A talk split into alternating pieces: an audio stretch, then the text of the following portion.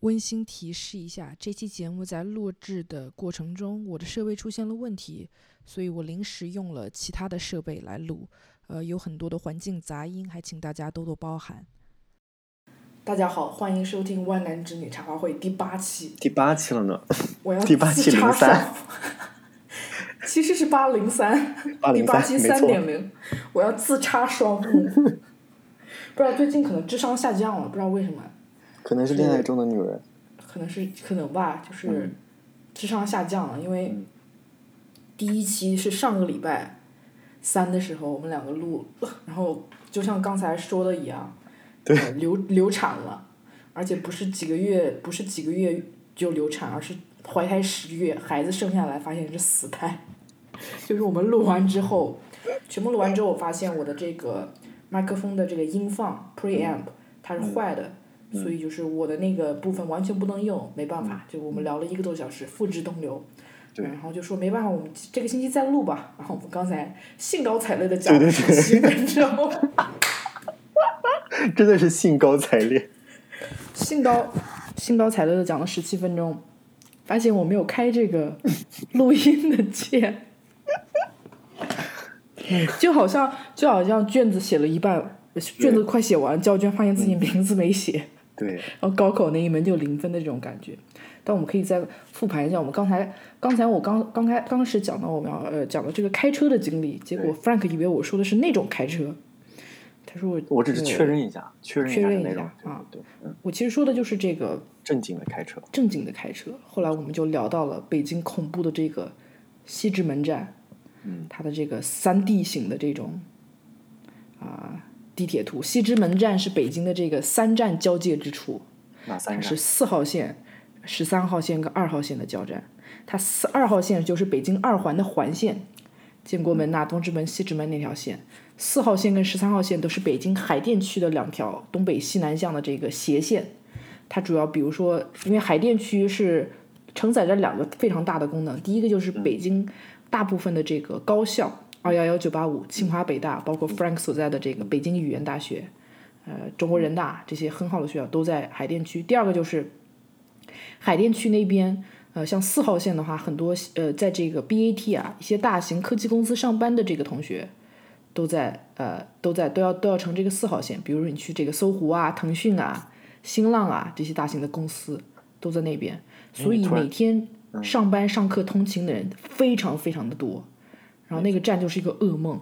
Frank，你讲讲你对那个站的感受。是的，是噩梦。就有时候你，比如说我周六周天去上班的时候，每次我的室友都会跟我，因为我的上班地点是在北京的不同的校区，嗯、然后每天每每到周末我就特别忙，因为学校会给会把我的课放在不同的校区，然后我就要坐地铁去到不同的地方，可能就可能中间跨度特别大。然后我的室友经常就跟我说，我早上起床要去要起很早，然后他们就说哟，又开始北京一日游了。北京一日游。对，然后十三号线真的是我们学校旁边那个，如果是周内的话，早上如果我有早班的课的话，八点多就会特别特别的挤，有时候真的是那些工作人员要把我往往把我们往里怼才可以。就可能一脚踹进去。我记得有一次我乘十三号线，当时是去知春路那边跟我们我的一个基友面基，然后戴当时还戴着眼镜呢，对吧？嗯啊、我当时要下车下车了，就是下站了，然后我站在这个站的门口，对吧？嗯，就你然后门一开，你不就下去了吗？对，想得美。哦，对对对，有时候很难下去。门一开，并不是说马上就要下去，门一开，他他他的人就往里一挤，然后就是零点一，就是呃毫秒之内，就就哗的一下，对，没错，就挤进了一万个人那种。我当时就根本没反应出来，脚还没有踏出这个地铁，我整个人就从这个门口被挤到了这个车厢的车厢的这个对角，嗯，就这样子一挤进去，让我的眼镜一下就掉到了地上，然后摔死了。，天哪，好有画面感。捡眼镜眼镜捡起来的时候，已经就是碎了一个碎了一个镜片，然后只有只剩了一个一条腿 耷拉在我的耳朵上。对，而且而且有如果上班点的话，大家特别着急，很急躁，就往里怼，大家很急躁都不太对对对，非常非常急躁。然后我们说到从这个地铁说到了我们当时在中国瑞典上学的时候，我们我们的噩梦的两条噩梦的公交线路，五五幺跟五五二。当时我们大学有三个校区，呃，第一个校区在市区，跟我们没关系。第二个校区是主校区，在郊区，相当于北京的这个顺义跟昌呃跟昌平区这样的一个距离。还有我们的第一个校第三个校区就是我们大一校区，在郊郊区，那个地方呢就相当于北京的密云县一样，是一个县城。对。最可怕的一点就是这个郊郊区和市区中间只有一条公交线路，就是我们的五五幺，所以大家别无选择。只能中国瑞典真的只能乘坐这个地狱版地狱之旅，地狱之旅。你还你还你你你们看过这个《哈利波特》？大家看了看过《哈利波特》的都知道，第第一个第一集当中，对吧？哈利波特他就呃去这个古灵阁这个 精灵银行、妖精银行取钱，它底下有一个就是乘着一个像这个过山车一样的一个呃在地窖里面穿行，一个很恐怖的一个交通经历，给我的感觉就是把它乘以一百倍，可能就是五五幺的这个感受吧。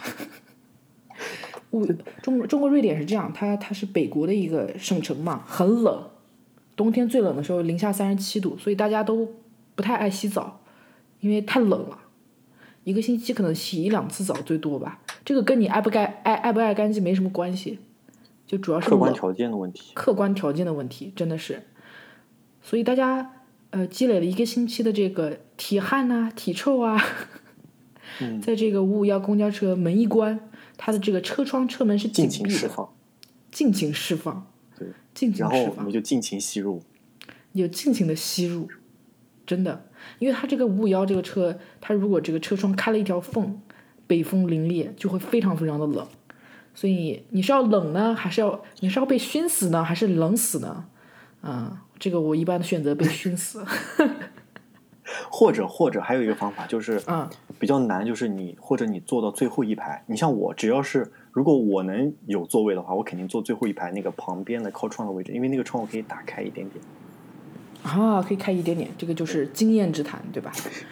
然后我们还谈到这个五五幺，它呃它的这个收费是五五块钱当时，然后我怀疑是私人承包，所以他有很大的动力想把一辆车塞得越满越好，这样才才才开走。所以一辆五五幺可能从首先他排队等五五幺的人就排一条长队，一条长龙，他就开始等那辆车。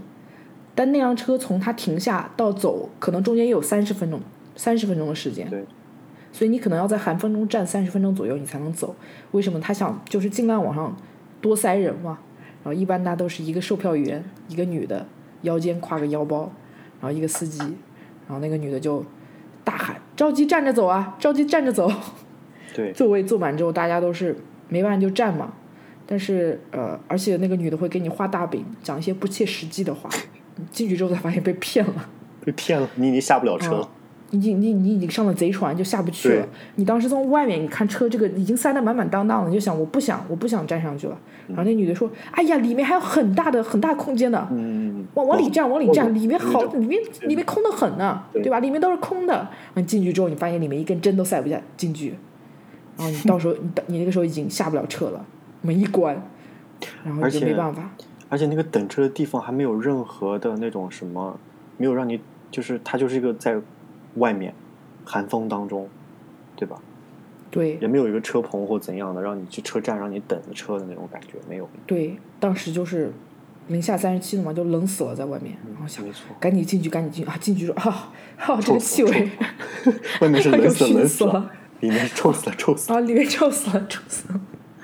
天哪，真是给我带来一种 PTSD 的这种感受当。时咱们嗯，比如说周末想出去逛街，哎呀，就烦的有去最烦的就瑞典是市区对吧？对，所以每次都是一种很大的，因为你你你，尤其是在大一的时候，对吧？嗯大一的时候，郊郊区什么都没有，一个大县城，嗯，大家没办法都要去市区那边逛一下。对，但是每每次去都感觉就是感觉要出一趟出出趟国一样，就你要下很大的决心，真的。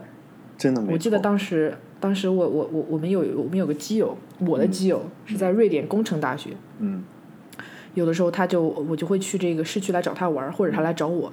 嗯。当时觉得哎，我们真的是友情是非常的真挚的，嗯，只有真挚的友情才能让我在大冬天 起来穿那么多件衣服，等半个。小时的五五幺，然后再在上面熏一个小时，然后到了市区再再再再换乘，因为五五幺它只是到市区第一第一站嘛，对，你去了之后，你还要再换乘这个呃这个瑞典市区的这个线路，再去他的学校。唉，当时真的是觉得这是纯洁的友谊啊！说起交通，我就想起来，就是因为国内的交通还是比较发达的，公共交通还是比较发达的。没错，你像北美这边都是要开车，对，北京的，我居然就觉得啊，因为我现在在加拿大这个地方特别的，这个城市本来就比较小，然后整个人口也才八十万，所以就更别说什么地铁了，公交车都是，啊，你还说你还好，你现在已经在 L A 了，你知道我这里冬天的时候 零下四十度，然我的后天，那个那个中国瑞典的公交车吧，它虽然外面虽然冷，但是它都是按点来的。你像我们这儿，经常你看在大雪当中，然后来了一辆车，然后它上面写着 “Not in service”，为什么啊？不知道有时候他那个车他就不不走了，然后他就你也看不到任何的那个标志，然后你在寒风中等着，突然来一个 “Not 就司机傲娇是吗？司机来就临时来大姨妈，然后就 不知道，反正有可能是故障啊，或怎样怎样的，所以就就特别怀念啊。北京的公交虽然很挤，但是你看又便宜，对不对？我们我不知道你们那边公交多少钱，我们这坐一次普通的公交，一次就是买票的话都得要三将近四刀。差不多。因为我在这边公交坐的很少，嗯就是呃，我不清楚嗯美国的其他的地方，加州这边的公交是能能不坐能别坐就不要坐。首先是大家都有车，就是我说大家都有车的意思就是你就是在你就算在麦当劳翻汉堡或者当收银员，你都有辆车，嗯那就代表不得不去坐公交的只有两种人，第一种人是那种就是呃孤寡老人，第二种人就是那种社会呃怎么说呢，就是比这个在麦当麦当劳是当收银员这个地位还要低下的人，有的人 真的。我有被冒犯到，我们这边感觉也差不多，我们这边也是这样的。有时候你知道吗？你知道吗？Sorry 啊，要我们在这边，翻的爹。我在我在这边，我在这边就是他第第三种就是就不明真相的这个新移民跟这个游客，哦，还有学生，可能还有还有学生，学生都不一定，就是本地学生都都很清楚了。我记得当时是谁？哦，当时是周奇墨，现在是脱口秀大，大家如果看脱口秀大会的话，应该知道这个人。周奇墨是我非常非常欣赏的一个国内的这个啊、呃脱口秀演员。我呃，我对国内脱口秀的了解还算是有一些的，但是在我看过的现场当中，我觉得周奇墨是最最棒的一个脱口秀演员。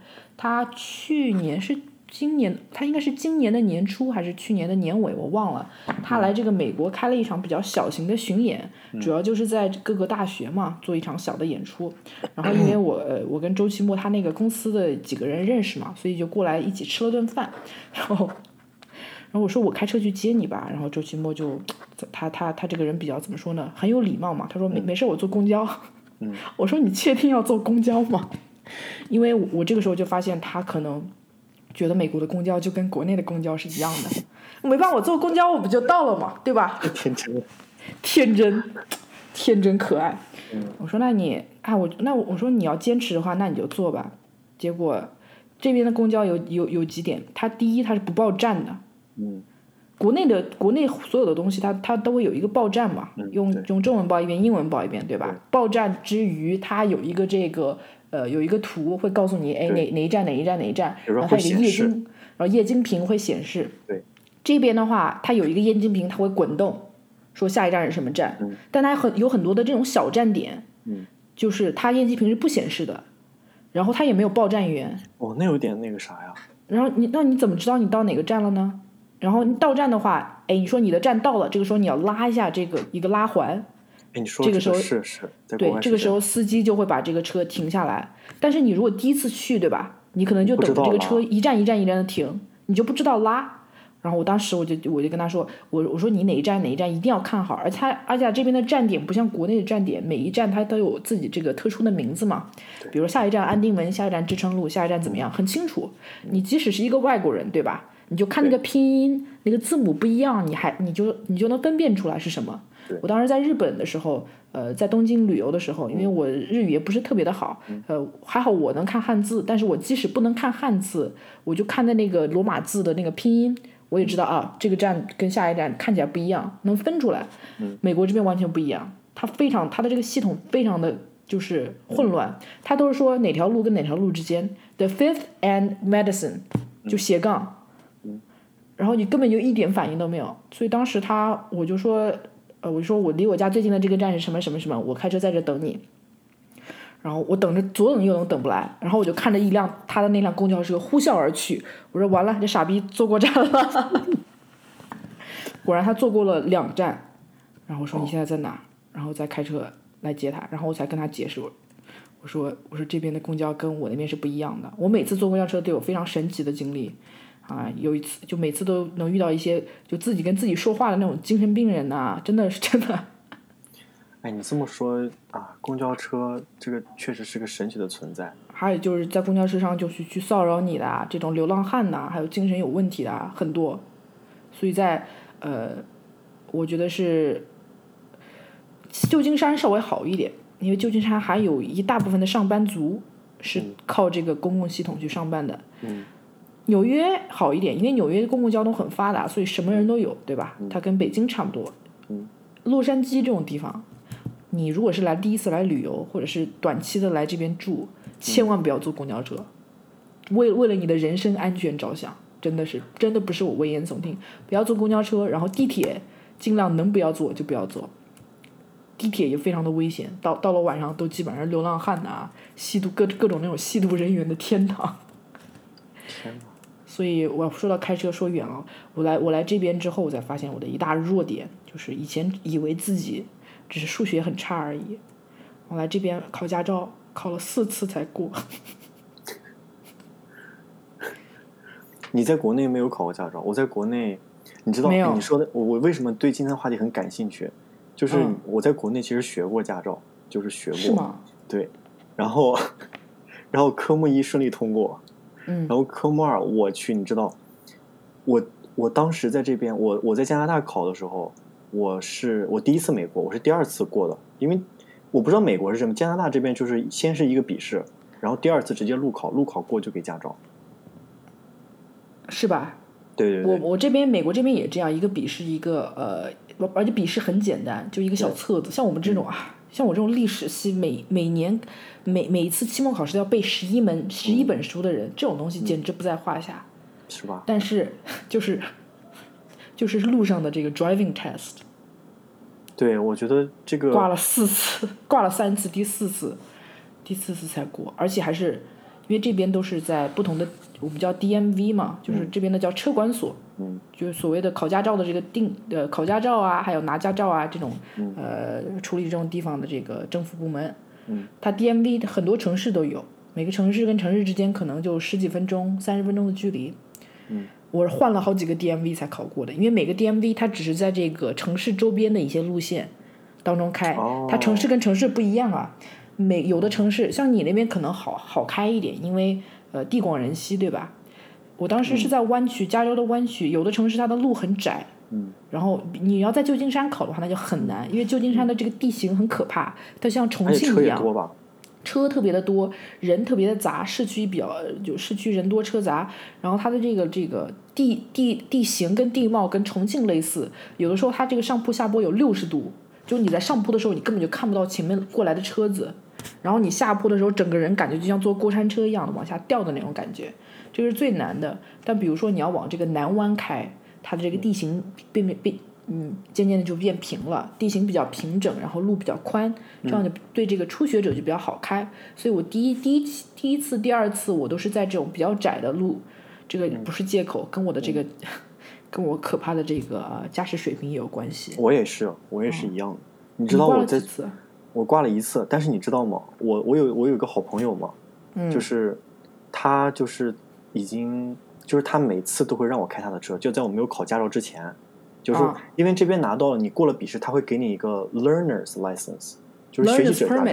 对对对我们这边是也是一样。然后他如果我旁边有一个三年以上的老司机，他就可以坐我旁边，然后我可以开。然后我那个朋友就就每次我们俩，不是，因为我没有车嘛，所以基本上去什么地方他都让我开。然后，而且他特别特别有耐心，这我觉得特别感恩的一个地方。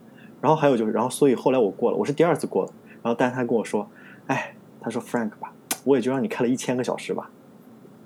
”所以，所以这个东西真的是我的开车技术也是，呃，我在国内的时候真的是，嗯嗯嗯，我我觉得在国内那个开车的时候给我心灵带来了创伤，真的为什么？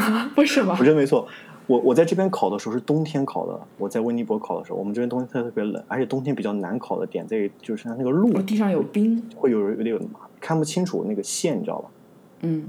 然后我考，因为它这边是十分，然后如果你错了超过三个，然后你就就呃拿不到驾照。然后我第一次就错了，呃错了四个。然后第二次考的时候呢，哦，这个这我在国内考的时候。我第一次笔试 OK，但第二次我印象特别深刻。我去，因为国内你要去那个叫科目二嘛，然后科目二会有不同的考试什么，S 弯啊，什么什么什么倒车入库啊，然后之类的。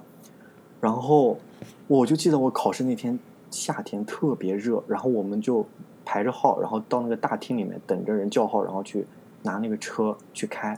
然后那个车还不是你平时练的车，在国外开车的话。你去考试都拿你自己的车，你平时练了什么车，你就可以拿什么车去开。对对对。然后当时我在国内考科目二的时候，哦，你你你不能开自己带的车，对你不能开自己带的车，考场给你车。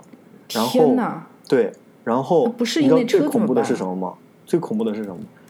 整个考场有一百二十个人，然后我一直在等我的名字。我靠，我自己是全场最后一个考试的人。我的天！哎呀，我去我，然后然后我在国内，然后在那个考场上，我前面都 OK，然后到倒车入库的时候就挂了，然后挂了，然后那个机器人坐你旁边，第一次不合格，然后请来第二次，然后我第二次还没调整过来呢，第二次不，第二次失败，然后请来第三次，然后我刚我刚，然后整个那个考场就我一辆车，然后考试失败，啊，然后我就。对，然后我就突然想到，我滚开！然后我就想到，然后我就，然后那个广播里面传来，你在干嘛呢？你在干嘛呢？你还不回来？然后他不是里面可能接到那个系统人员吗？你还不回来？你在干嘛？然后我就当时想起来，在北，其实在北京已经算不错了，但是在北京练车的时候，哇，那些教练啊，原来别人讲的都是真的，那些教练真的好好可怕，给我心里留下了。所以我当时教练是什么样的一个？比如说，一个一个我我在开车突然熄火了，你知道吧？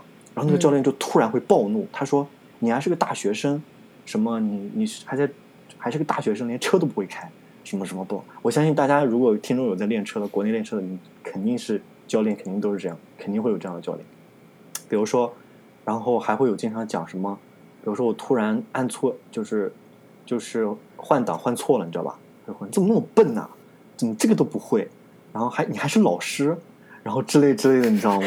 居然攻击你，还等级人身攻击，完全人身攻击，完全人身攻击。然后，所以那个时候真的是我说靠，算了算了算了，就就是在国内就没考过是吗？对，没考过啊，科目二嘛，就我就不想再去，真的是好那个。然后，所以来到这边以后，我我所以我就就是在这边。也是有中国教练的，就是他也可以，你也可以找中国教练帮你。我当时也是找了一个中国的教练，没，我也找当时就是挂到第三回的时候，实在没办法了，找一个中国教练。对对对，我找了中国教练，然后中国教练呢，我因为这边我们这边有很多广东人，然后那个教练呢，他他讲普通话讲的不是很好，他有时候虽然想骂我，但他骂不出来。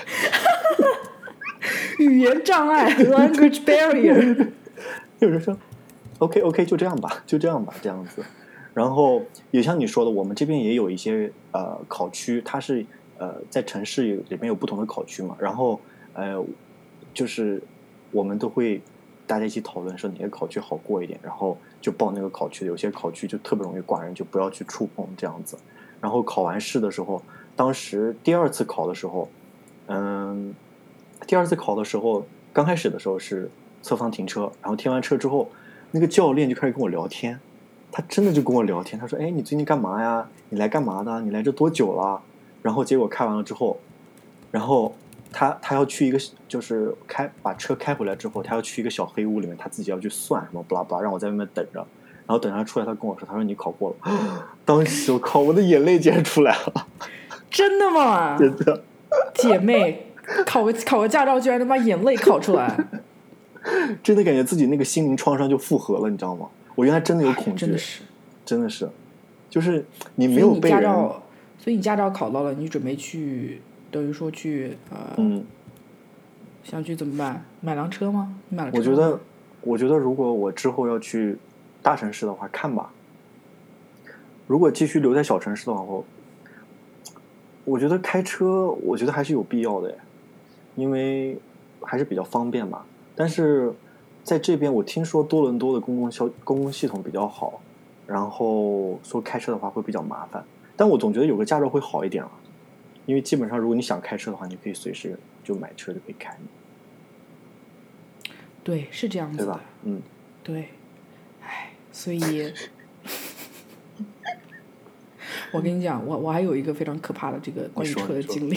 你说，我当时是我拿到驾照没多久，大嗯概三个月左右的时候，然后呢，停车技术巨烂无比，真的没有借口嗯。因为我当时住的那个社区，其实它的路还是比较宽的，嗯然后这个停车起来还是比较还是比较容易的，不是那么特别的难。嗯然后呢，有一次我做这个 parallel parking，、嗯叫哎 parallel parking 的中文叫什么？平行停车是吗？嗯，就你知道我在说的是什么吗？我知道，我知道，叫平行泊车或者平行停车这样，对对对，就是就等于说你要是停到两辆车的中间间，这种，然后呢，我当时 parallel parking，嗯，然后我就趴趴趴进去了，对吧？趴趴进进去了。对，趴进去之后呢，我就开始慢慢往后倒车，嗯。然后倒着倒着倒着，一下子倒、倒过劲了，我就嗯。撞到了后面的一辆车，就不是特别激烈的，啪的一下撞啊，就是我说我操，我能感觉到我撞到那辆车，嗯我说这下完蛋了，我说我看看这是什么车吧，嗯，然后我下来一看，一辆奔驰，开着我的本田思域，那种就北美的那种。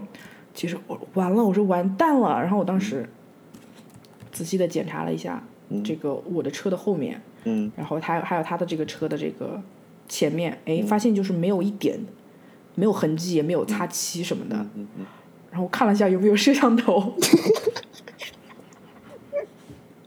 然后呢？看一下没有摄像头，然后特别害怕，嗯然后就我就弃车而跑，什么叫弃车而跑？不是弃车而跑，我当时就等于说开车我就走了，因为我当时急着有事儿嘛，嗯然后去一个什么地方，但是我满脑子就想着，完了完了，我那个车那个车怎么办？当时肯定有摄像头，我说回去之后肯定还要。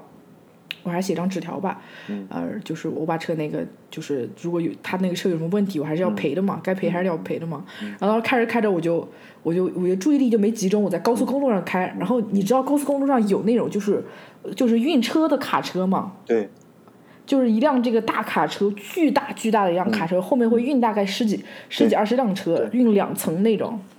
然后那那他那运的全都是那种，运的全都是那种就是超级跑车。我看到什么兰博基尼啊、法拉利那种，我当时看着看着就看出看出了神，然后差点撞上了那个车。然后，小妹，然后没有没有没有没有撞上，虚惊一场，虚惊一场。然后当时我一想，我说完了，我说我说，我当时如果撞上那撞上那些车，本来心里想着，哎呦躲过一劫，不用赔那个奔驰了。嗯，结果撞了十几辆兰博基尼，我这辈子把自己卖了也赔不起，嗯可怕，真的非常的可怕。嗯讲的开车，我我我我在这边居家令已经从三月份居到现在八月份，居到他妈快半年。嗯我有我中间有段时间可能三个多月车子碰都没碰，结果我电池就坏了。嗯告诉大家一个小贴士：如果你车子长长期不开的话，就电池就会宕机。电池宕机，修电池给我换电池给我换了两百美金，气死我了，真的所以是回到这个疫情了。又回到这个疫情了。对你们那边疫情怎么样？我们这边疫情，嗯，二次爆发已经开始了。啊，上，你像我们上个月，对我们上个月七月七月一号的时候，连续十四天零新零新增，然后最近一周每天基本上都是三十加，然后还有一天是四十八，所以我感觉第二波来了。三十加，哎呀，可以了。你想知道嗯，L A 现在都已经二十多万了，对，和美国定比肯定是。淡淡定淡定，大家大家淡定一点。对对对，但你看我们省就是已经人比较少，都第二次爆发都蛮严重的。安省其实控制的挺好的，安省现在新增病例比我们还少。是吗？对。那我想知道这个二次爆发的话，二次爆发我觉得其实跟其实也不一定非要是非是爆发，跟这个流感季有关系。入秋了，嗯，就看哎，我觉得这我觉得这段时间很关键，就看这次这次年底还讲讲这个疫情他妈快一年了，对啊可不可怕？你想想。可怕，很可怕。因为这个冬天、这个秋天、冬天如果撑过去了，撑到疫苗出来，就还有救。但是疫苗到底有没有用处，还不知道。完全不知道。有可能，有可能现在这个，我现在想想，有可能现在这种情况可能会持续好几年。哎，想想就，想想头就开始疼。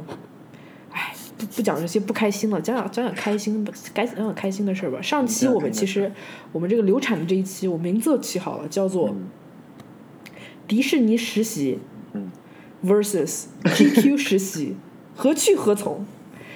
这是不是有点清华北大当中不知道选哪个好的感觉？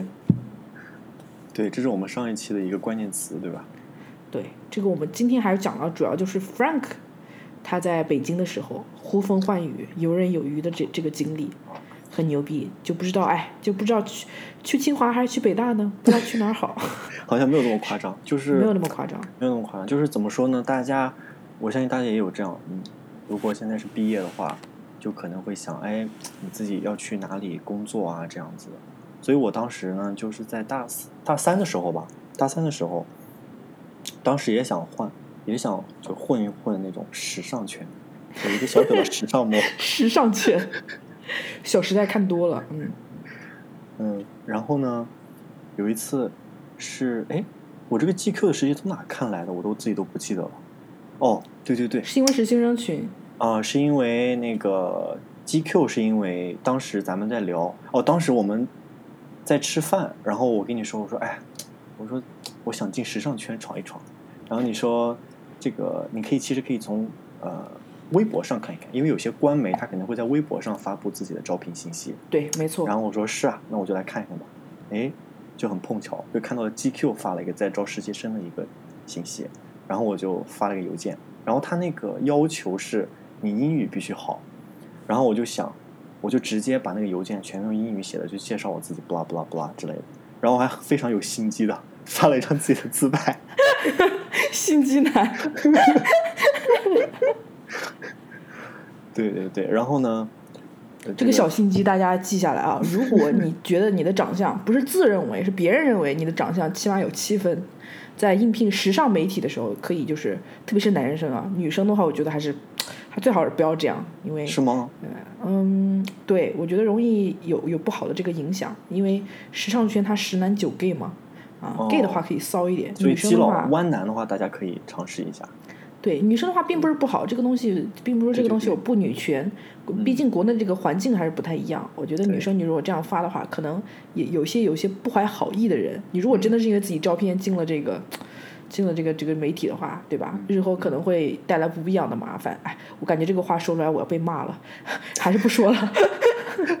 没有，没有 但是你使用你的小心机，嗯，对，使用了小心机，然后当时，嗯、比较年轻嘛，然后呢，所以就比较就年轻。就就就发过去了。其实真的没有想太多，然后结果过年的时候回家了之后，收收到个电话，我还我还是挂了一次，第二次才接的，我以为诈骗傲。娇，然后接了电话之后，是一个在 GQ 已经进去的老实习生，然后他跟我说，他说，哎，我我们收到你这个不拉不拉不拉，然后他说，哎，你要不要来面试一下？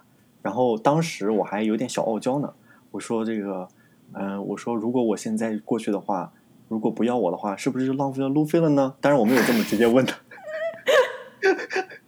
含蓄的表达一下我的意思。然后那实习生说，这个你的这个介绍啊，我们的这个呃。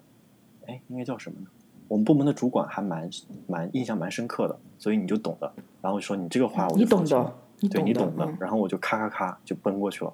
当时咔咔咔去，对，当时去面试的时候还穿上了自己心爱的小毛衣，然后 时尚吗？什么牌子的？首先问一下什么牌子的？什么牌子的？什么牌子？无印良品的呢？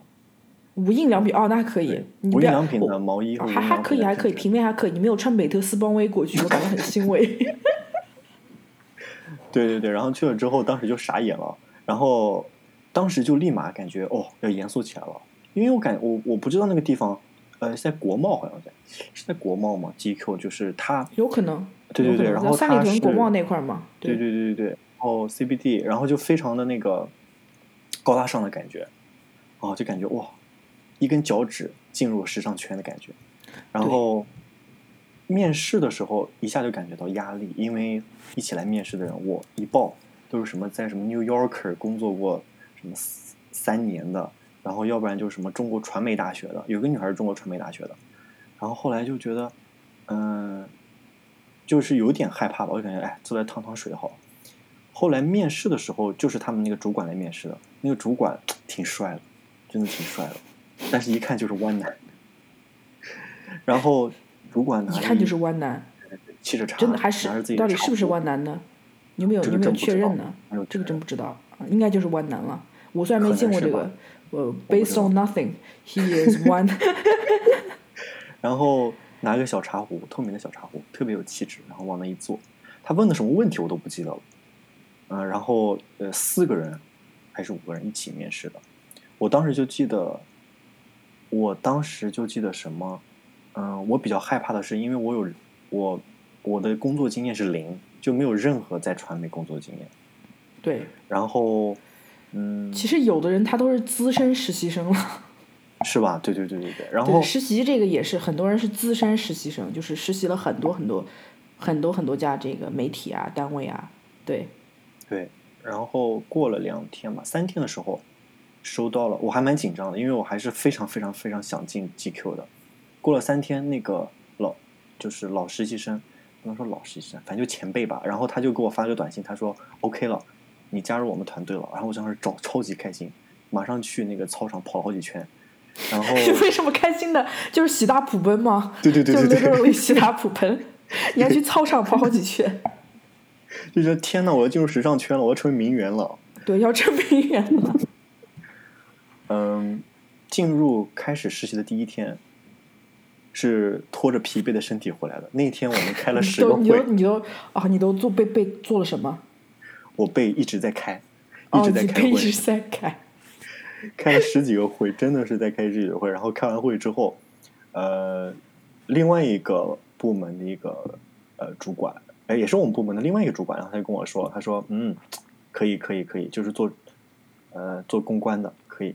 然后当时就给我们布置了非常非常多的任务，嗯，啊！但是那一天的感觉真的是，我记得我当时是八点多钟坐地铁回到宿舍，顿时就感觉哇自己好辛苦。然后他还，嗯，这种辛苦倒不是因为觉得说，嗯，只是单纯的累，而是觉得这个工作感觉不是特别的适合我，并且是跟自己想象的不一样吗？对对对，说首完全先说一下你想象的是什么样子的，我想象然后一像是，比如说，其实也不能说，其实也不能说跟我想象的不太一样了。其实其实不可能，你一进这个呃这个 GQ，然后你就能怎么样怎么样。你肯定，我觉得实习生肯定都是从很基础的活开始干起啊，所以我觉得也很正常了。可能就是自己吃不了那个苦吧，我觉得不是做就是不适合做这样的工作。嗯。嗯，然后他就跟我们说说三个月的实习的话，就就是没有任何的薪水，然后就是得怎么样怎么样，就是工布置了很多工作的任务。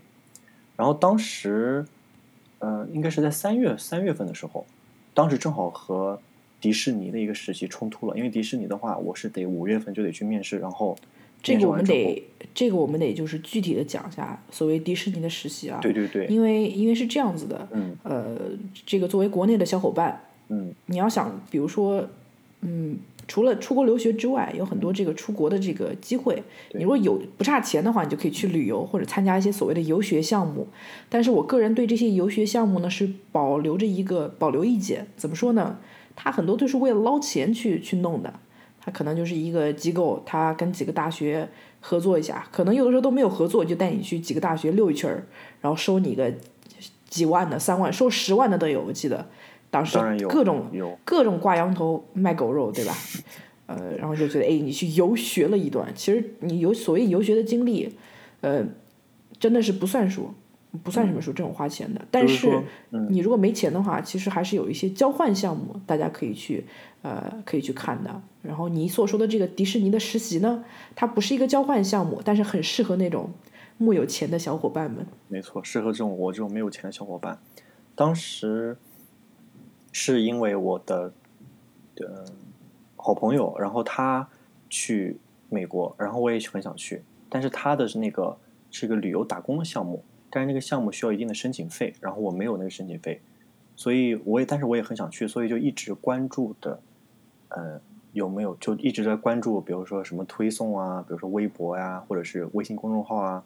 所以各位小伙伴，就是如果你想要参加一些什么活动啊，或者比如说刚才我们讲的这种交流的活动，或者是呃游学的项目，其实很多时候你也也不一定就是一定要给钱了，就是你自己得多关注，反而有时候可能就有这样的机会。然后我当时是在嗯、新闻实习生的那个微信公众号里面，然后看到了这个推送信息，然后里面说迪士尼正在招一批志，嗯、不是志愿者，就是在招一批实习生，然后去美国奥兰多的迪士尼乐园实习。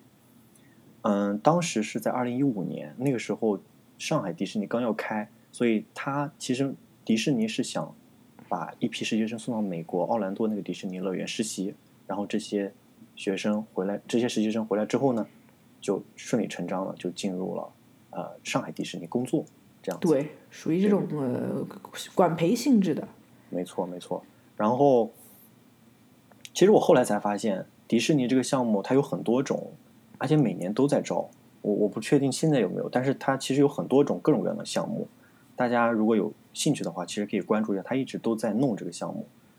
嗯，所以当时我就申请了呃迪士尼的这个项目之后呢，它是这样的，呃，路费什么是我们要自己出的，然后并且呃在那边的住宿包括生活开支也是需要我们自己自理的，但是呢，他会给我们发工资，然后工资的话就嗯、呃非常少对，非常少，就是嗯、呃大概呃人民币多少钱啊？美金的话只有七刀吧，但是可能是因为我们是作为这个实习生过去的嘛，所以他就会工资可能就会比较少。就一个小时七七刀。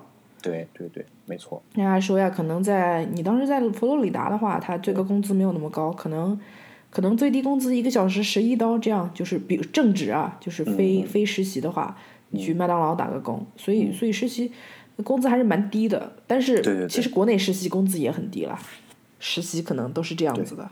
没错没错。包住宿吗？不包住宿。不包住宿，住宿我们要从工资里直接扣掉。哦，这哦是这个样子的。对，然后我们当时是，但是我觉得迪士尼它已经是一个非常成熟的一个系统。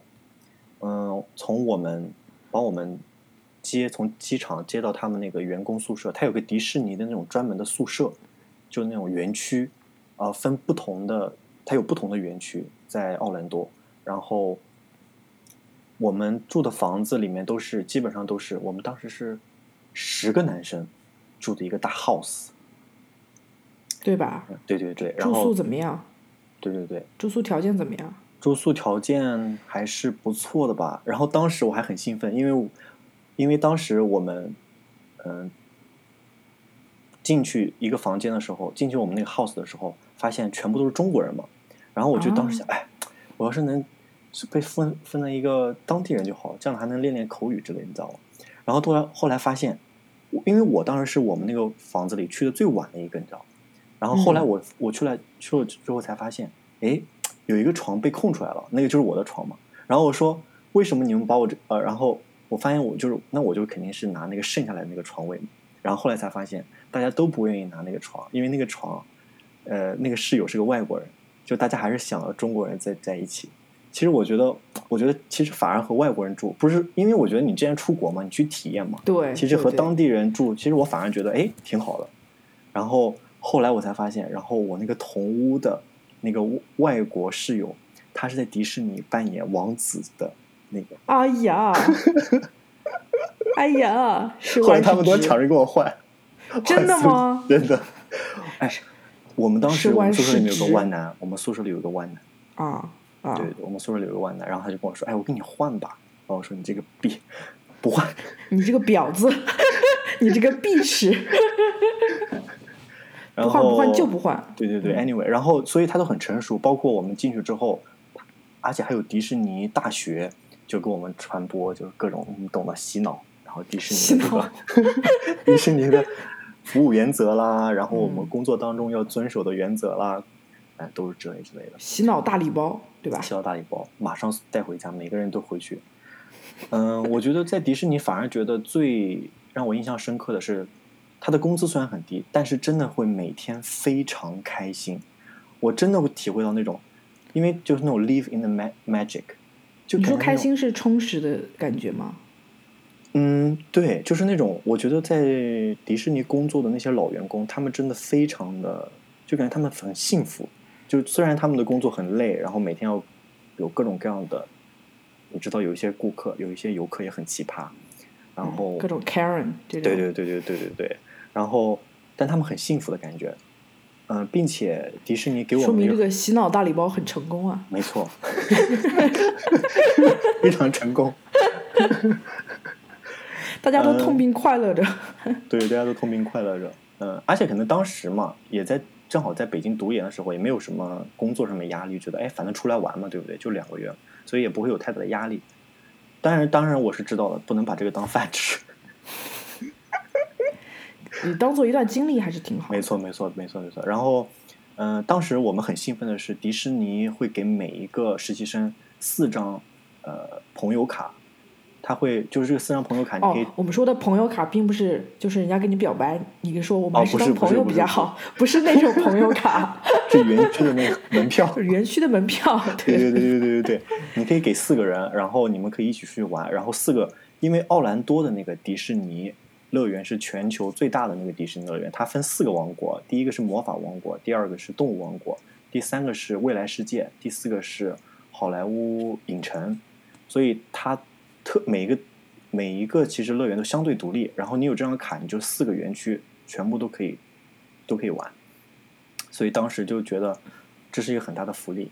当然了，奥兰多还有这个环球影城，当然这个环球影城你要自己掏钱嗯，嗯，环球影城跟这个迪士尼它是两个不同的体系，它是环球公司，对就是所谓的像《哈利波特世界》啊，嗯它就是在环球影城对，啊、然后迪士尼呢就是迪士尼旗下的一些漫威啊这些米老鼠、唐老鸭这种都是在迪士尼。呃，我其实两个都去过，我觉得可能环球影城更偏青少年一些，没错，迪士尼可能就是偏这个年龄可能稍微低一些，当然全、全年龄的都可以去，嗯。都可以去玩儿。啊、我当时去了这个《哈利波特世界》，我还是很喜欢的。我觉得建议大家喜欢《哈利波特》的这个小伙伴们可以可以去这个，一定要去奥兰多的，包括呃奥兰多的这个《哈利波特世界》，包括迪士尼也一样。因为我奥我去过奥兰多的迪士尼，我去过上海的迪士尼，我也去过呃这个洛杉矶这边的，叫在 Anaheim，就洛杉矶南边的一个地方。洛杉矶那个其实是第一家迪士尼，但它的很多这个设施很陈旧。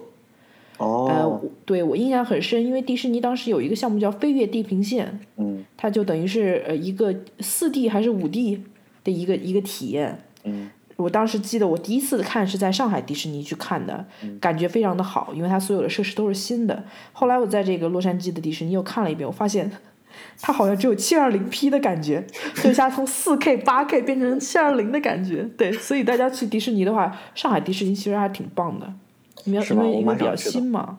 对，香港我香港的没去过，上海的可以去一下。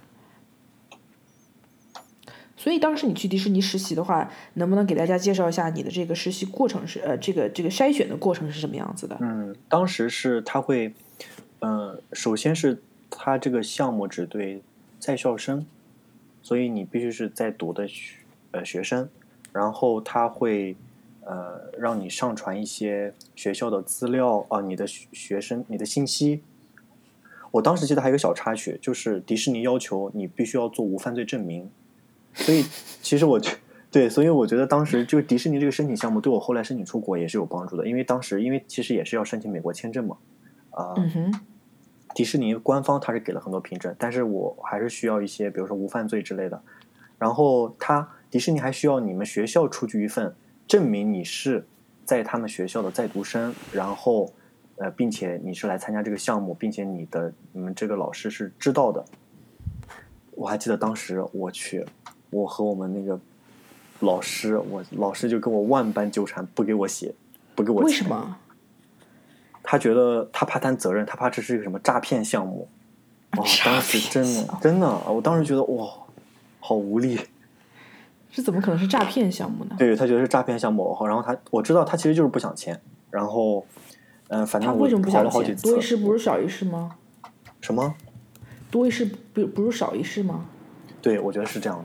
就我们那个辅导员就各种不让不给我签，然后我都找了好几次也不给我签，然后后来实在没办法，我跟迪士尼打电话，我跟他讲我们学校存在 blah blah blah 的情况，他就说好吧，你这个情况比较特殊，那就免了吧。所以后来哦我就没有还能免签这个，对我就没有签这个，因为我跟他我跟他讲了好几次，就就是这个情况，因为实在没有办法。嗯，所以这个部分过了之后，材料他先认证之后，他就会让你去第二轮的面试。所以当时在 GQ 的实习，然后再加上和这个迪士尼的面试的冲突，所以我后来就是纠结了之后，还是选择了去童话的世界。童话般的世界。你你后来觉得你会觉得你非常的满意自己的选择吗？你有后悔自己的选择吗？嗯，怎么说呢？既然选择了，那就走下去吧。所以我一只能可能会想，哎，如果去了，如果坚持下来了，可能就是名媛小名媛了呢。可能就是小名媛的呢，可能就跟《小时代》里面公民一样，对吧？嗯对，然后所以就呼风唤雨了呢。嗯，对，然后去实习，当时还在上海，所以当时还是从北京飞去上海啊、面试，然后面试完之后也很简单，其实我觉得它不是非常非常难，嗯，然后面试，面完试之后他就会给你发通知，然后让你去检去准备申请美国签证啊，不啦不啦之类的。但是这个经历给我一个感觉，就是说，如果你去你想去做一件事情，嗯、你可能会觉得，刚开始的时候你会觉得，就万事开头难，就是嗯，当时觉得哎呀好困难啊。比如说我想出去找这个实习的机会，我也想出国去游学，但是没有钱怎么办？然后嗯、刚开始的时候你可能会觉得很困难，但其实如果你其实都有办法，其实都有别的办法。对对对，因为我当时去美国的契机也是第一嗯。次去参加这个硅谷的一个项目嘛，以后的以后的这个过程当中我会详细的说。当时那个项目呃也是要交钱的，好像要交将近一万美金，但是他有奖学金，嗯。我就跟他各种 negotiate，等于我最后只交了两千不到，然后在那边吃住都包，呃七八个礼拜，就等于说免费去玩了一，免费去玩了一趟一样，对。就就就也挺好的。其实这种机会有很多，大家可以关注一下。有有的真的不需要，有的可能需要一点钱，就有一点钱还是需要的。有的可能就没有没有说你想象中要交十万八万那么多钱，那个真的纯粹就是骗那种人傻钱多速来的人。而且包括如果你非常的优秀的话，其实我听说不是听说，我看过像联合国，它有在全球招募，就你可以去联合国当公务员。嗯你要去参加它的这个相关的考试，它有各个各个岗位。我看的主要就是翻译这个岗位，嗯其实你可以去参加它的考试，如果通过的话，可以直接去这个纽约那边工作。呃，还有各种各样的这种交换项目。如果你在一个很好的大学的话，这种交换项目是比较多的。呃，如果像你在一个比较差的学校，就像我们当时的那个学校，我们当时申请那个项目，其实也有一个，就是也有一个交换的项目，好像是去明尼苏达大学交换一年还是两年，一年吧。对我们当时我们两个都申请了，然后结果都没通过，所以我觉得应该是有猫腻的。嗯，其中有诈。当时我们在大雪纷飞的中国瑞典奔对波，为了收集材料。它的这个，但是还是有好处，因为我发现当时那个交换项目的申请材料的流程，其实跟后来你要去呃美国北美读大学的这个申请流程很类似。是吧？就各种 p personal statement，各种证明，就写一圈，呃，然后包括他，我当时当时我还记得他的那个信纸的要求规格都非常的严格，他要求是美国的这种 letter size，它的它美国的这个呃 le- letter size 跟中国的这个 A 四它是不一样的，它比中国的 A 四要宽度要宽一些，然后长度要短一些。我当时还是没办法在淘宝就是特地买的这个纸，然后我们一张一张一张打印打印出来，然后装到这种两个蛇皮袋里面，特别结果庄重的。啊、就特别庄重，然后结果就是啊石沉大海，所以我觉得应该应该是呃，is rigged，the game is rigged，it's not fair。哎，也是一次特别特特殊的经历。对我当时是是我告诉你的，对对对好像是我告诉你的，对，嗯然后嗯，当时本来想着我们俩手牵手，对吧？在在这个明尼苏达大学双宿双飞，后来想想明尼苏达那地方那个地方，后来我才不知道为什么是 Minnesota。为什么你？要看过这个科恩兄弟有部电影叫《冰雪暴》（Fargo），然后这个看过。看过吧？嗯看过吧？很棒的一个电影。嗯然后 Fargo 呢，后来改编成了电视剧《Fargo、冰雪暴》FX 的，是我最喜欢的一个一个美剧，我觉得建议大家可以看一下。这个冰雪暴的故事就发生在明 Minnesota 明尼苏达州。然后为什么叫冰雪暴呢？大家看这个标题就知道，这个地方巨冷无比，就大雪纷飞，就其实跟中国瑞典很 像，瑞典，就是美国瑞典。你说 其实我们当当时去了之后，也就是从瑞典换到了瑞典而已。就像我现在一样，我那我刚来的时候和我在中国瑞典的大学室友聊天，他们说，哎，你从中国的瑞典去到了加拿大的瑞典，对，所以当时其实那个明尼苏达大学，也就是在这个、呃美国瑞典，因为我记得当时非常印象很深刻，看那个电影嘛，里面有一个镜头，就是他每次你把车停在这个外面，然后后来早上去开车去上班的时候，第一件事情你要大拿一个这个呃叫什么？一个一个冰撬子、冰铲子，嗯。把这个这个呃，就是挡风玻璃上的冰跟雪给铲掉，不是说把雪扫掉，就把它把这个冰刮把把这个冰跟雪给 scrape 掉，对就像刮骨疗毒一样，把它铲掉，铲干净了你才能开始开。对，都是这样是吧？对，都这样。可怕，赶紧来，赶紧来加州拥抱阳光，加州真的天天是阳光，是不是？天天是阳光。这种这边其实我这边很热，我在的这个地方叫 North Hollywood 北好莱坞。北好莱坞呢，它隶属于叫呃 San Fernando Valley，、就所谓的 The Valley，讲的就是这边，就是山谷这边。山谷这边是南加最热的地方。前天的时候，这边是一百零四华氏度，换算成摄氏度是四十度。啊 天呐，你想想有多多可怕？我现在我们这边，嗯，你说我我们这边三十度，我都觉得好热呀、巨热，我们这边巨热无比。但是这边有一点好处，就是它的这个气候比较类似北京，呃，可能比北京还要干一点。这边是沙漠嘛，所谓的沙漠地带，所以四十度的话，其实你要不在阳光下，其实没有那么的热。就你在阳光下，那真的是很毒辣的阳光那。你们冬天的时候最冷会有多少？冬天的时候可能十几度吧，哇哇，十四五度最多这样。我们这边晚上现在八月份哦，我们现在晚上已经会变成十一度了，是吗？十度、十一度、九度这样。这边是昼夜温差比较大，白天可能三十多度，晚上可能是二十多度这样。嗯嗯但是我我告诉你，就是美国这边天气最好的是那种，嗯就是南加这边哈，呃，当然那个离大城市不是很近。如果你有你有机会要去这个 San Diego 的话，我觉得那边的气候是，就是你所谓的加州阳光最最爽的就是 San Diego 那边。那边北边，距 San Diego 北边，它是一一圈都是海滩嘛，有很多那种非常小，然后很安静的那种社区。呃，就是我现在的这个交往对象就住在那里。我前几年哦去，我前几天去他那里，他那里每天的气候是在，首先它不下雨，都是每天阳光灿烂，但是他们阳光灿烂，它的这个最热的时候是可能二十七八度，然后晚上的时候就是十八度到二十一二度的样子，就可能就维持在二十度到二十八度之间，爽不爽？天哪！然后就是热带植物郁郁葱葱，阳光大家都穿着短裤，大家都大家都穿着短裤，然后对遛着狗这种，然后那个天空蓝的像假的一样。我的第一反应就来北美的第一反应就是、看人家像假的，就是这边。的天空，我们这边天空也挺好看的，就是哇，冬天我去，公交车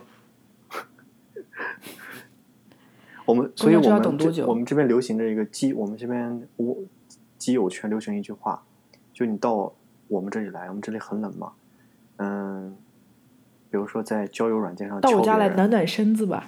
交交友软件上敲别人，在不在一起啊？首先两个条件，第一个条件你有没有车，第二个条件真的吗？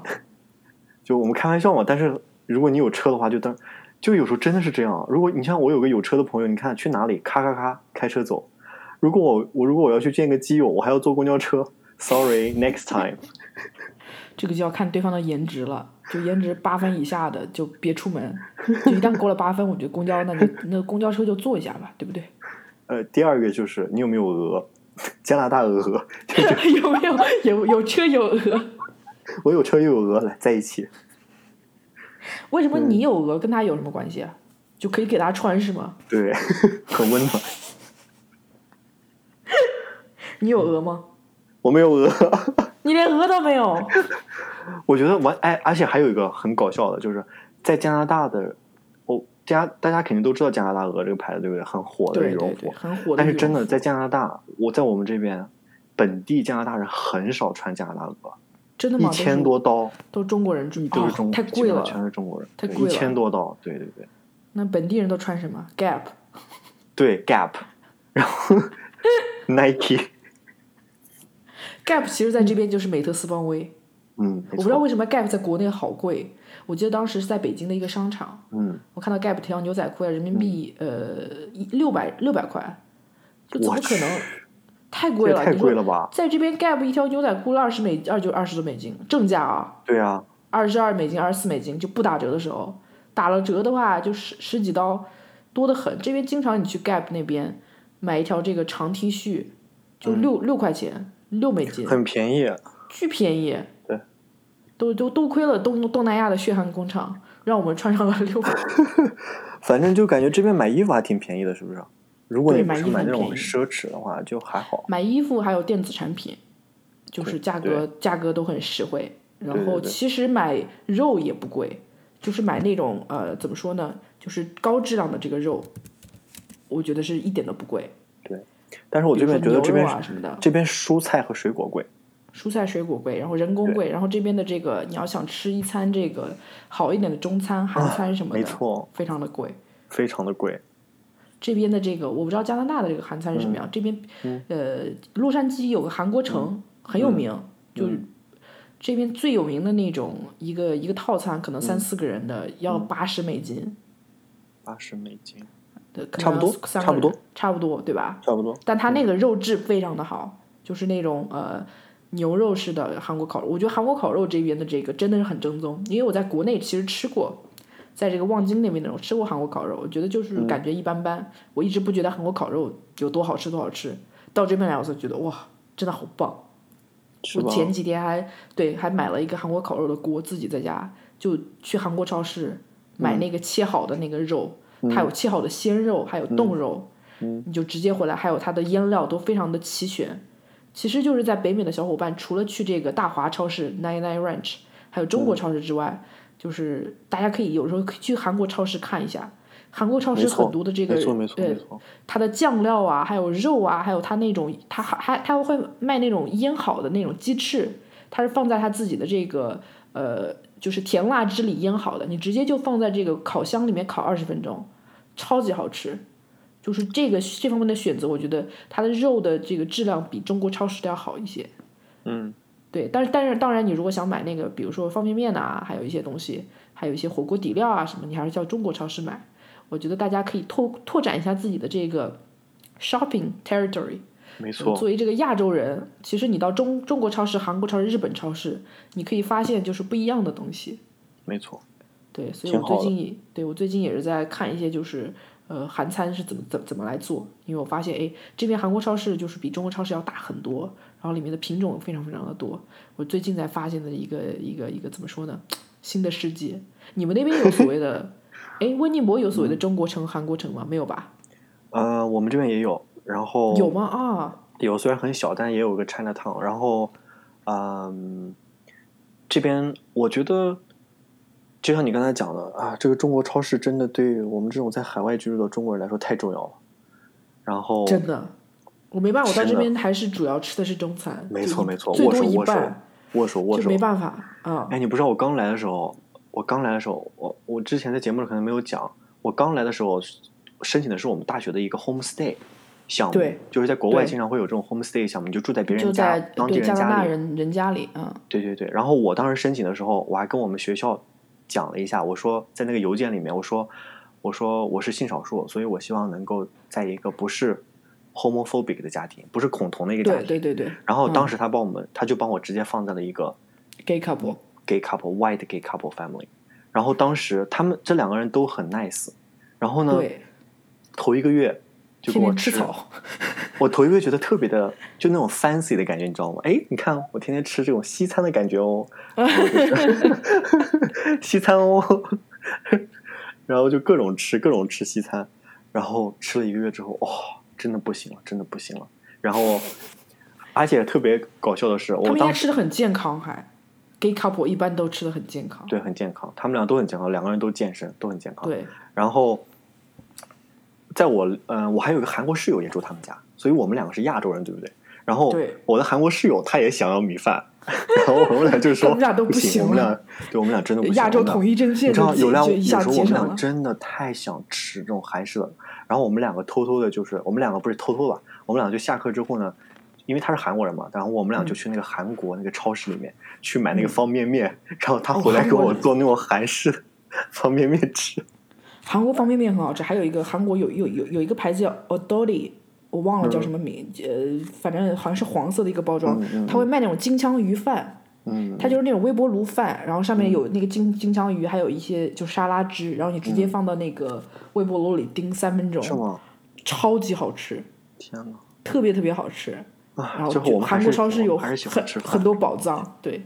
其其实亚洲，我觉得不但不但是中日韩，像那个越南越南的那个河粉呐、还有呃啊，我也喜欢吃，泰餐泰国的那些咖喱啊，我觉得其实亚洲系的这个菜我都可以吃，就我都可以只要是我 东东亚那边的都可以。对对对对对，也不一定非要是中餐，一定不一定非要是中餐，就这边西餐偶尔吃吃还可以，就是不行还是没办法，就没办法。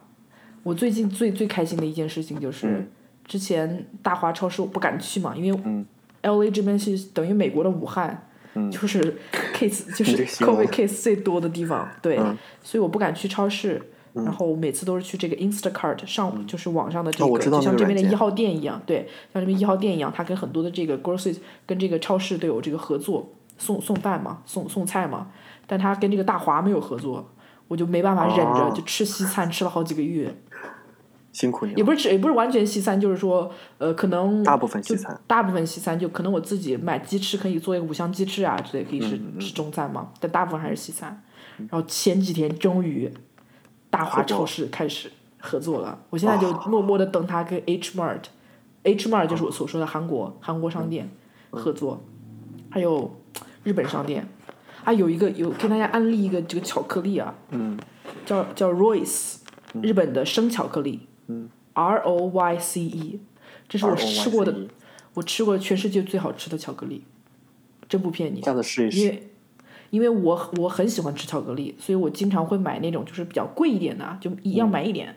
什么比利时的巧克力啊，因为美国这边很好买嘛，德国的巧克力啊，就是欧洲那边的各种各样的那种，就是比较 fancy 的巧克力，我都吃过，就没有吃过比 Royce 更好吃的。就全世界最好吃的巧克力居然在哦，日本评价，这么高，真的很好吃。它是那种它需要它所谓的生巧克力呢，它是生的巧克力，然后上面抹上面就是撒了一层可可粉，就是微苦，然后那个巧克力你是需需要放在冰箱里的，嗯，然后你放进嘴里之后凉凉的，入口 入口即化。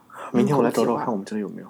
很很难找，就是美国的话，好像 San Diego 都没有，就是 L A 有，L A 有两家，然后洛杉矶那边有一家，都是在呃，它一般在这边是在 Mitsuva，就是呃这边的这个日本大型的日本超市，它会有个柜台，而且它那个超市要足够大才行，足够大的日本超市呢，一般来讲里面有一个呃卖漫画的，还卖卖本子的一个店，它还会有一个就比如说呃资生堂。它的这个化妆品的柜台，嗯然后它会有一个就是呃，像这个 Royce 有的时候会在里面会会有自己专门的一个柜台，然后它有好多种生巧克力，然后它有那种就是含含酒精的酒精巧克力，然后我最喜欢吃的那种呢就是那种黑巧，呃是不含酒精的，它有、它有各种各样的这种口味，樱花口味的啊，然后都很好吃，但我最喜欢的就是那个叫叫什么叫加纳黑巧，就是不含酒精的，很蛮贵的，就是十八美金一个小盒子，就是一个大概呃两个手掌那么大的一个小盒子，然后好吃，人间人间美味，人间美味。哎，我估计我们这里不一定有。不一定有是吧？可以可以，我可以我搜一下，我搜一下。搜的同时，Frank，你可以推荐一下你你你有没有特别喜欢吃的东西啊，或者是很很好用的产品呐、我们之前有讲过嘛，希望能在这个节目的最后的环节，呃，来来大家来梳理一下这个我们最近比较推荐的东西。对对对，很好吃的居然 Royce 巧克力在加拿大只有一家店，而且在温哥华，啊，你都找到了。找到了。加拿大只有孤零零的一个一个店，Vancouver，天呐，嗯，好吧，在你像我们这个城市连优衣库都没有，哎，也不能怪了，就是人太少了，我们这人太少了，没有办法。哎，Royce 居然在中国也有店啊！我怀疑肯定是在日本，呃，可能是在上海。就 Royce 在中国还蛮多的哎，跟大家跟大家科普一下啊。首先，Royce 在香港有很多家分店。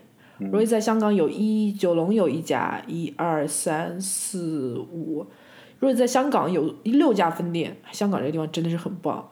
然后呢，在上海，Royce 在上海有一二三四五家分店，静安区。呃，南京路啊、南京西路这些地方都有，大家可以去买，真的可以去买。我真的是没有收钱，我给啊、然后北居然北北京一家都没有，哎，北京真的是混的太差了。天呐，还只在温哥天津有才有。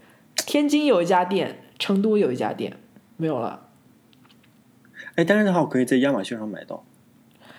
不好买，因为它是需要呃 refrigerated，所以运输的过程当中很容易就坏掉。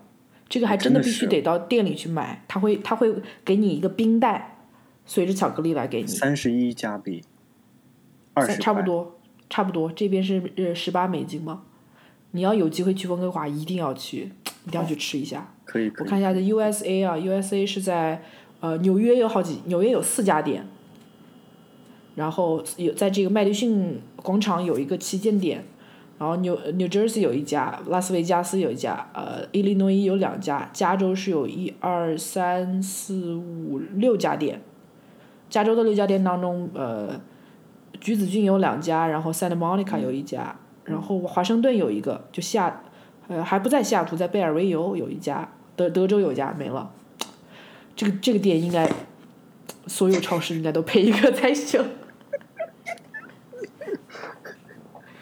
真的是人间美味。嗯，你有什么推荐的？除了加拿大鹅之外，突然感觉我的生活好像没有那么滋润，就没有那么 fancy 是吗？感觉我是小县城里的人，只不过搬到了加拿大。哎我跟你讲，你你你你一定要找我来玩儿。一定的，一定的，要带要带我去尝一尝这些美食，带我见见世面。不是，不是的，不是。我想，我不知道什么时候才能通通行。就是你要是明年近期可能不行。近期可能不行，要明年过来，因为因为我的约会对象他一个人啊，他一个人住一个两室一厅，我不知道为什么，就你直接可以住在那个 spare bedroom，他一人住两室，好吗？对，脑子有问题，对，你可以住他的那个侧卧，然后我们可以对，希望赶紧疫情过去，带你去逍遥。汇合一下。我都想好了，我都我我这个都已经就就 fantasize 很久了，就是你要来，我要带你去哪里？所以啊一日游，就 gay bar hopping，专门拿一天去 West Hollywood，从就一至至少去五家，一家一家一家的去，就去到精疲力尽为止，好，OK，可以可以带你各种吃。啊！这个巧克力弄得好期待啊！然后我还我看在虽然在网上，哎，但是在网上啊，anyway，你可以在网上我订购一下，也我没有订购过，所以我所以我看那个评论好像有一点，呃，我可以查一下，他那个评论上就是有的时候说都会压坏啦什么的，但是我这边看的基本上全都是那种什么，就是你你要看你要看一下它的这个，就是它卖的都是饼干啊，这些就不需要冻起来的。我说的那个东西是一块一块一块，就是要冰要要冰箱里冰冻起来的才行。哦，他这个他卖这个 cookies，还有 choc 还有 chocolate cookie，它也很好吃，但是没有我说的那个东西，它没有办法在亚马逊上订购，至少美国不行。我不知道加拿大是什么样子的。嗯，我说的是它长成这个样子，我可以给你发一个链接，你看一下。希望经过我的安利之后，这个牌子可以来赞助我们一下。对，可以给我们发一下巧克力。我看的是这个，我看你吧。这个他还要从直接从日本发，那肯定很贵，三十五美金。他估计的钱都放在这个冷链上面了。哦，就我对对对对，是是这样子的。你可以你你可以买一下，你可以买一下，对，超级好吃，人间美味，可以可以，在我们呃的哈喇子当中 要结束我们今天的节目。结束我们今天节目。预告一下，下期我们将会有神秘嘉宾登场。没错，当当这位神秘嘉宾就是我的前夫，不是前夫，就我的前同居基友，我们的水水同学。水水水水同学非常牛逼，他来自我们的中国台湾省，嗯呃，从他其实小学三年级就已经在在大陆来住了嘛，嗯啊、所以有一点点台湾腔。然后水水同学呢，他曾经供职国内的一个非常著名的这个杂志，啊、后来呢去了时尚杂志当编辑，现在是在国内一家一线的科技媒体当编辑，啊、也也也蛮也蛮厉害，好像应该做到总监级别了。我觉得水水也可以对水水也可以跟大家谈一下他这么多年在国内做媒体的经历，包括给大家一些这些人生经验了，传授一些人生经验了，还湾南的一些经历了。水水的这个水水还是很骚的，对吧？对你觉得他对他还是蛮骚的，嗯，他的骚也一直给我呃带来很大的动力，对，人生楷模，人就要活得骚一点，不要在乎他人的眼光，真的，就那种很 骚的人呐、他他一般都会很开心，他他得抑郁，他得抑郁症的这个这个几率都会降低。你想想，你你认识的哪个就是比较抑郁的人，他是很风骚的人呢？没有吧？都很正经。